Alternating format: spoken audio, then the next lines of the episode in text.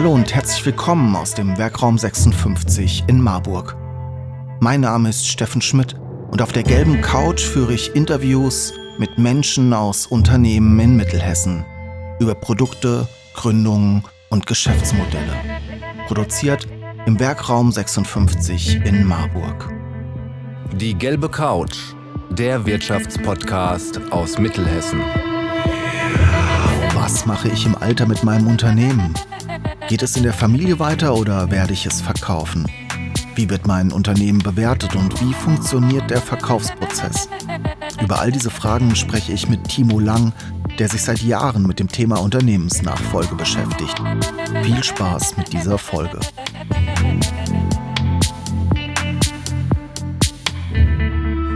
Ja, hallo Timo, schön, dass du heute hier auf äh, unserer gelben Couch im Südviertel zu Gast bist. Wir haben uns letzte Woche vor zwei Wochen schon auf einem Workshop im Lokschuppen kennengelernt. Ähm, und ich dachte, ah, ein wirklich spannendes Thema, das du da beackerst mittlerweile seit ein paar Jahren, nämlich das Thema Unternehmensnachfolger. Erzähl mal kurz, denen, denen das Thema nicht so bekannt ist, du nicht bekannt bist, erzähl mal kurz, wer bist du und was, was machst du da? Ja, Steffen, vielen Dank für die Einladung. Hat mich sehr gefreut, dass ich jetzt heute hier auf der gelben Couch mal sitzen kann. Ähm, Thema Unternehmensnachfolge begleitet mich persönlich eigentlich schon aus den Zeiten aus dem Steuerbüro. Ähm, ich habe meine Lehre als Steuerfachangestellter dort absolviert und dann hat man natürlich den einen oder anderen Mandanten, um der auch schon mit dem Gedanken spielt, eine Nachfolge in die Wege zu leiten oder auch ähm, konkret in die Nachfolge reinzugehen. Oftmals ist es dann oder damals ähm, eine familieninterne Nachfolge gewesen. Das ist das, wo das ganze Thema herkommt. Früher hat ja gerne der Papa dann das Unternehmen an den Sohn oder die Tochter übergeben. Da haben sich die Zeiten gewandelt, oder wie sieht das aus? Ja, also in den 90er Jahren, da kann man schon sagen, da waren weit über 50 Prozent der Nachfolgen wurden intern in der Familie gelöst. Ähm, mittlerweile sprechen wir davon ja, 40 Prozent rund. Ich habe die genauen Zahlen jetzt nicht im Kopf, aber rund 40 Prozent würde ich sagen. Die Werden immer noch Familien, familienintern gelöst, ja. ohne dass irgendwelche externen beteiligt sind sozusagen. Ja. Das ist aber nicht dein Feld. Dein Feld, da geht es um M&A, da geht es wirklich um Kaufen, Verkaufen von Unternehmen.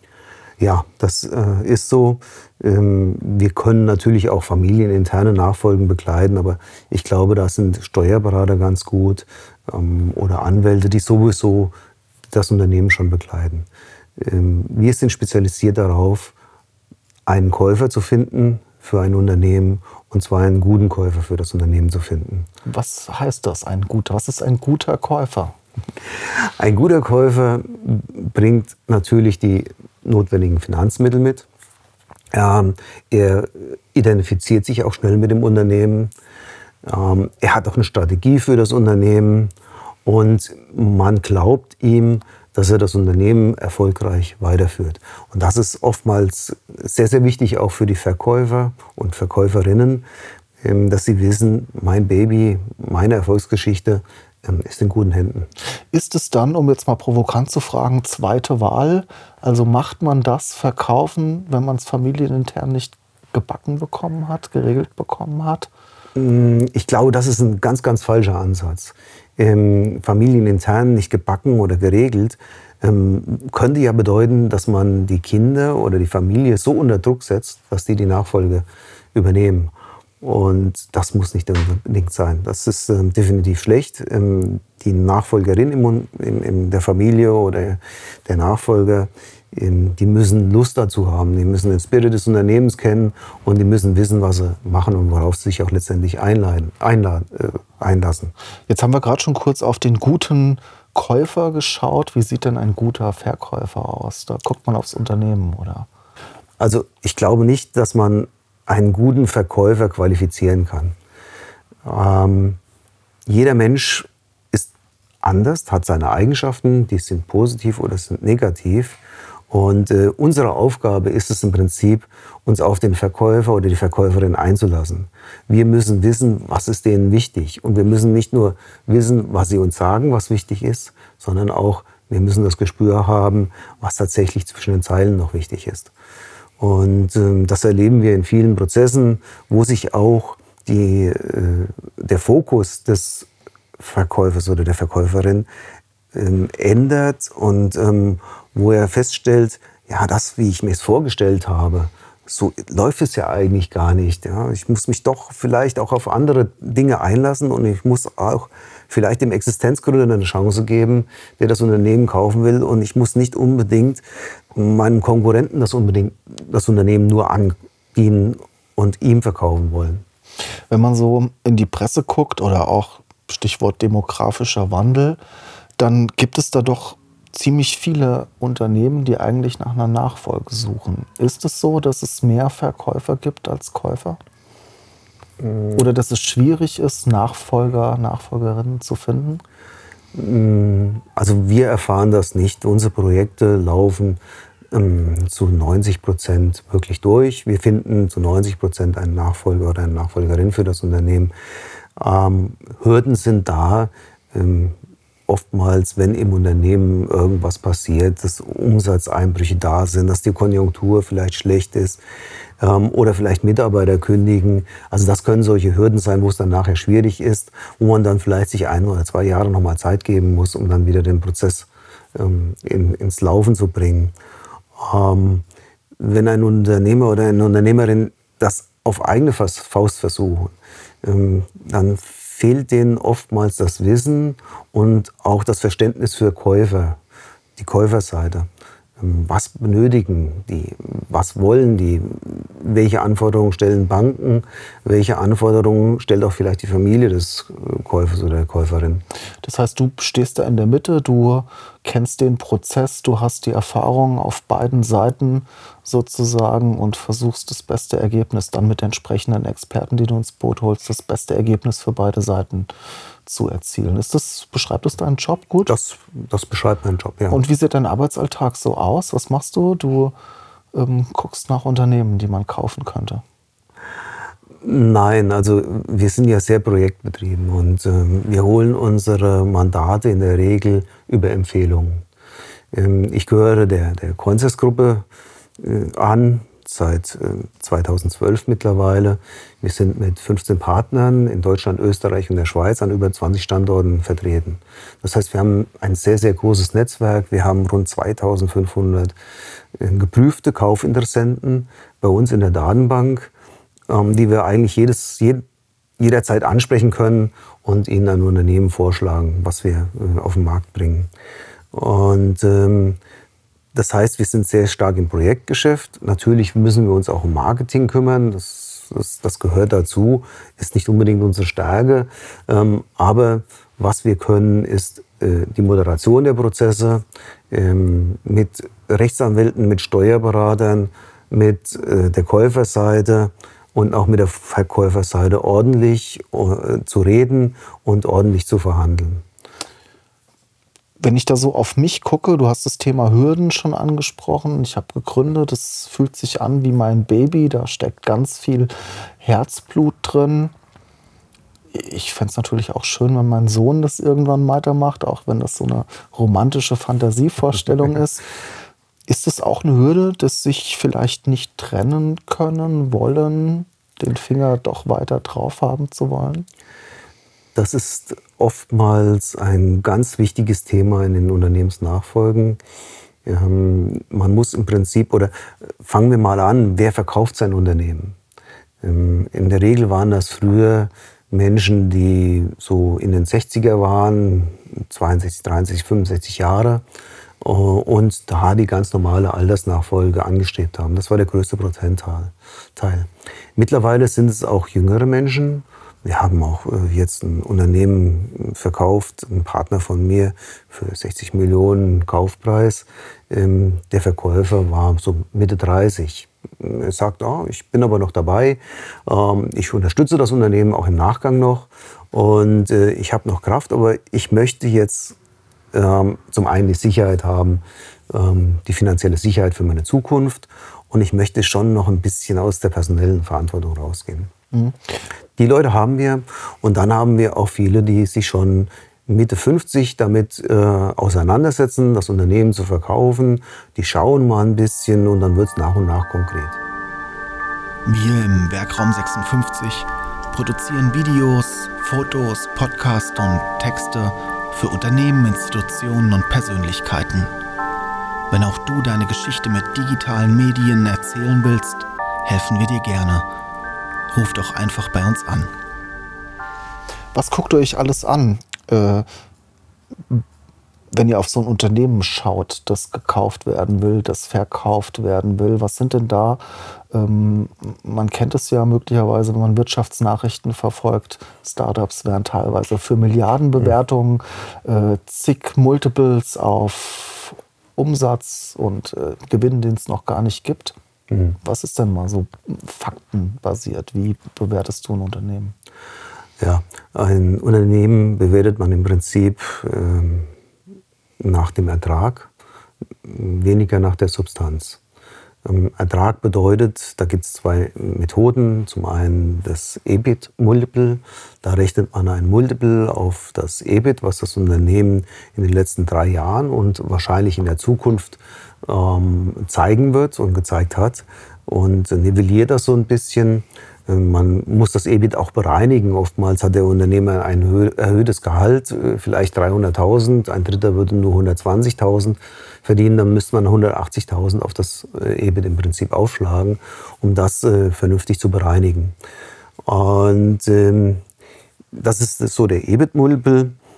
Ist schon ein bisschen komplizierter, als ich jetzt einfach sage. Also oftmals findet man auch gewisse Unternehmenswertrechner im Internet ähm, da gibt man drei, vier Zahlen an und dann kommt das Unternehmen, der Unternehmenswert raus. Ist eine Indikation. Kurz gesagt, ich, ich gucke mir, guck mir an, was ist da hängen geblieben am Ende des Jahres und nehme das mal X. Genau. Und dieses X ergibt sich aus der Branche, aus dem Geschäftsmodell, aus. Ja. Also wir von Consors, wir liefern auch äh, Multiples, dadurch, dass wir auch einen großen Durchfluss haben, viele äh, Projekte durchführen, ähm, wir liefern Multiples ähm, an zum Beispiel das Impulse, Magazin Impulse oder an das Handwerkermagazin. Ähm, wir sind bei der DUB engagiert, die Deutsche Unternehmensbörse. Das ist so die größte ähm, Unternehmensbörse in Deutschland. Ähm, sehr engagiert, die machen einen echt guten Job da. Ähm, wir sind auch Partner der DUB. Und das sind so äh, Werte, die man aus der Markterfahrung letztendlich geholt hat. Und ähm, die liegen irgendwo, sagen wir mal, bei der Faustformel 5. EBIT mal 5, das ist eine gute Formel. Ja, 6 Wahrheit, hatte ich immer mal so im Hinterkopf irgendwie. Die Wahrheit, liegt zwischen, mhm. die Wahrheit liegt zwischen 4 und 7 in den Größenordnungen, mhm. ähm, wo wir unterwegs sind. Also wir sind im Mittelstand unterwegs, Unternehmen 2 Millionen bis 20, äh, 30 Millionen Umsatz. Und das sind auch die Kaufkreisgrößen, die, die, die wir haben. Ähm, der zweite Weg, einen Unternehmenswert zu berechnen, ist das äh, Ertragswertverfahren. Wir nutzen das, das DCF-Verfahren, Discounted Cash Flow. Da werden im Prinzip die Erträge der Zukunft diskontiert. Mhm. Ähm, werden Risikofaktoren eingepreist. Dann gibt es einen sogenannten Diskontierungszinssatz und dann kommt auch ein Unternehmenswert raus.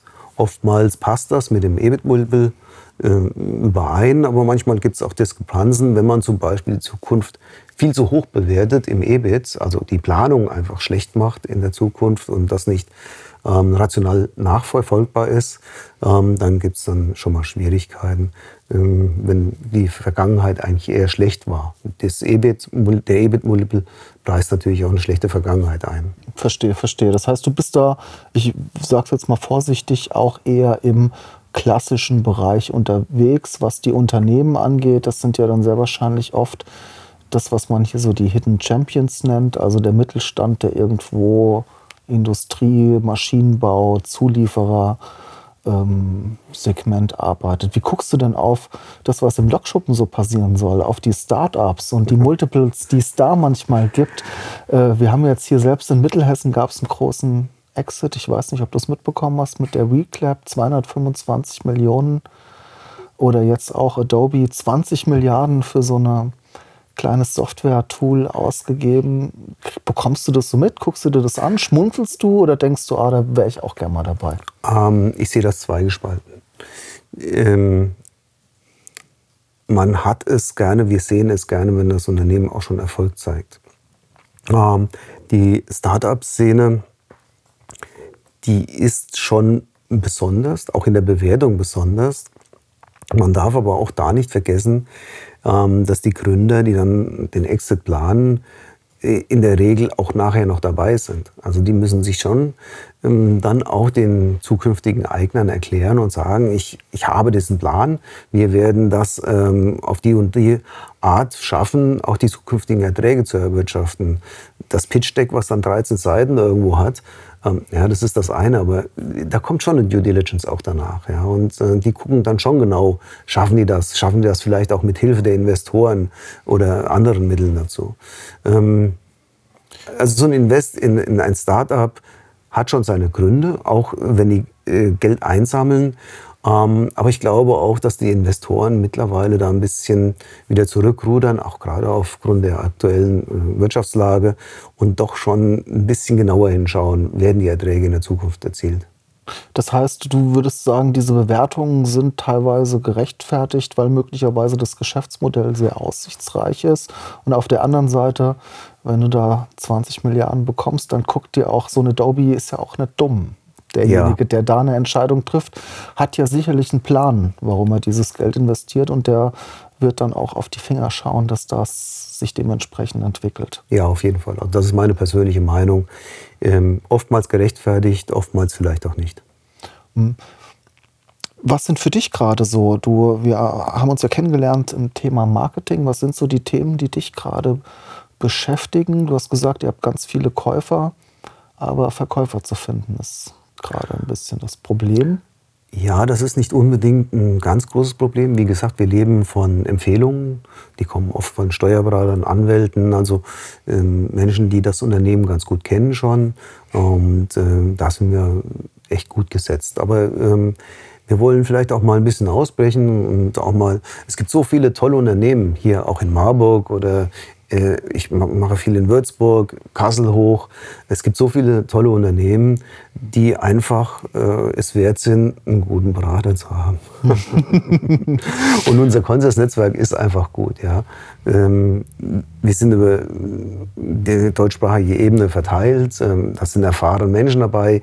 Jeder Einzelne war irgendwann Führungsposition, äh, äh Führungsperson in einem Unternehmen, ähm, teilweise Vorstand von großen AGs, ähm, aber auch viele im Mittelstand. Und äh, in meiner Vergangenheit ähm, habe ich als angestellter CFO in Geschäftsführerverantwortung ähm, auch das eine Unterne andere Unternehmen gekauft. Also da kenne ich die Käuferseite, wir haben auch verkauft.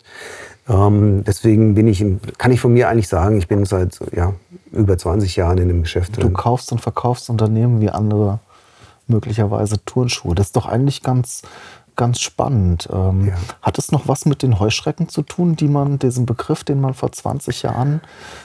Das Thema ändert sich so ein bisschen. Also im Heuschrecken, die identifizieren wir natürlich auch. Also wir schauen auch schon, ähm, das sind ja in der Regel die Beteiligungsgesellschaften, ähm, die ein Unternehmen kaufen, möglichst wenig bezahlen und äh, nach drei, vier, fünf Jahren dann abstoßen und ähm, darin im Prinzip den Gewinn erzielen.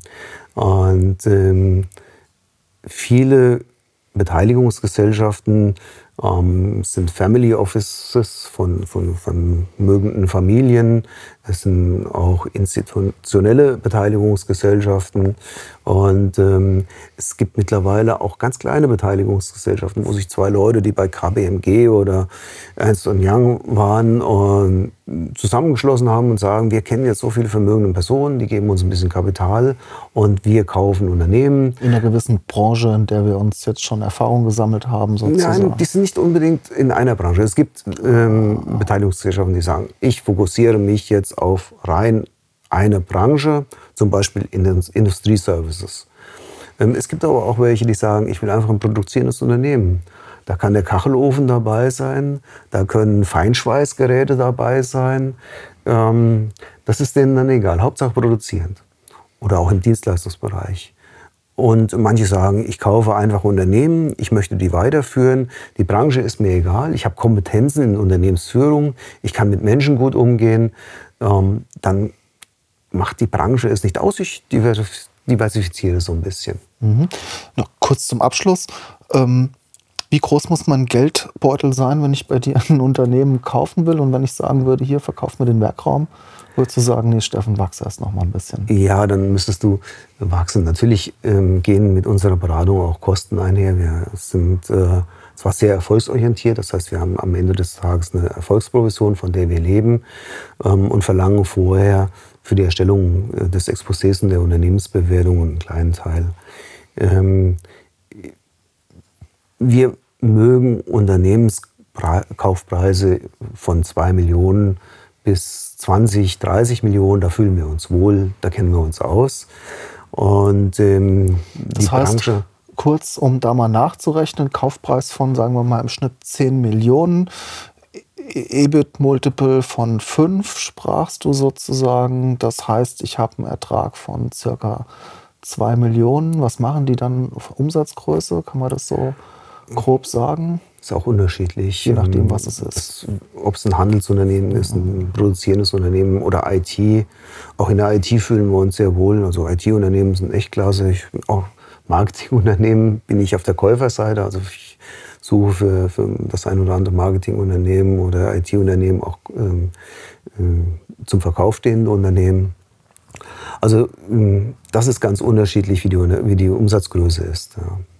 Was vielleicht ein bisschen schwierig ist, ähm, sind halt kleine Unternehmen wie bei dir. Du bist der Kopf mit dem Clemens zusammen. Ähm, wenn du das Unternehmen verkaufen willst und gehst dann weg, dann ist dein Unternehmen nur noch 50 Prozent wert, weil der Clemens noch vielleicht da ist. Mhm. Ähm, und das Risiko wird bei kleineren Unternehmen mit 5, 6, 7, 8 Leuten und dem Chef, der eigentlich alles gesteuert hat, ähm, schon schwierig, weil er geht weg. Er, er bekleidet das Unternehmen vielleicht noch eine Zeit lang, aber irgendwann wird er nicht mehr da sein und dann steht jemand im, im vollen Risiko. Je mehr Ertrag das Unternehmen vorher erzielt hat und je mehr äh, Menschen im Unternehmen da sind, vielleicht eine zweite Ebene schon eingezogen ist, desto geringer wird das Risiko natürlich auch. Der Kaufpreis ist zwar auch höher, das heißt, ich muss auch Kapital mitbringen. Wir sagen, so 20 Prozent sollte man an Eigenkapital mitbringen. Ob das jetzt bar äh, da liegt oder vielleicht mit dinglichen Sicherheiten, ähm, das sei mal dahingestellt. Also 20 Prozent ist eine Faustformel. Ich habe auch schon ein Unternehmen mit 5 Prozent äh, finanziert. Der Käufer, der war einfach geil. das ist doch ein schönes äh, Wort zum Abschluss. Timo, ich könnte, mich interessiert das Thema, ich höre mega viel Podcasts, die sich damit auseinandersetzen, mit Unternehmensbewertung. Das heißt, ich könnte noch stundenlang nachfragen, mache ich aber nicht, sondern ich warte jetzt auf deinen Podcast, um dir zuhören zu können. Mal gucken, ob da was passiert. Danke, dass du heute da warst, dass wir ein bisschen quatschen konnten. Wer verkaufen will oder kaufen will, der ähm, schaut mal nach deinem Namen hier in der Podcast-Beschreibung und ich freue mich, dass wir uns bestimmt bald wieder im Lokschuppen sehen. Dankeschön. Ja, Steffen, vielen Dank. Hat mich gefreut, hat Spaß gemacht. Und ich freue mich auch auf die Podcasts, die wir dann zum Thema Unternehmensnachfolgen mal präsentieren. Und ich hoffe, dass dem einen oder anderen Zuhörer dann ähm, doch auch geholfen werden kann. Super, Dankeschön. Sie wollen die gelbe Couch unterstützen und Ihr Unternehmen, Ihre Produkte und Dienstleistungen in unserem Podcast präsentieren? Dann nehmen Sie einfach mit uns Kontakt auf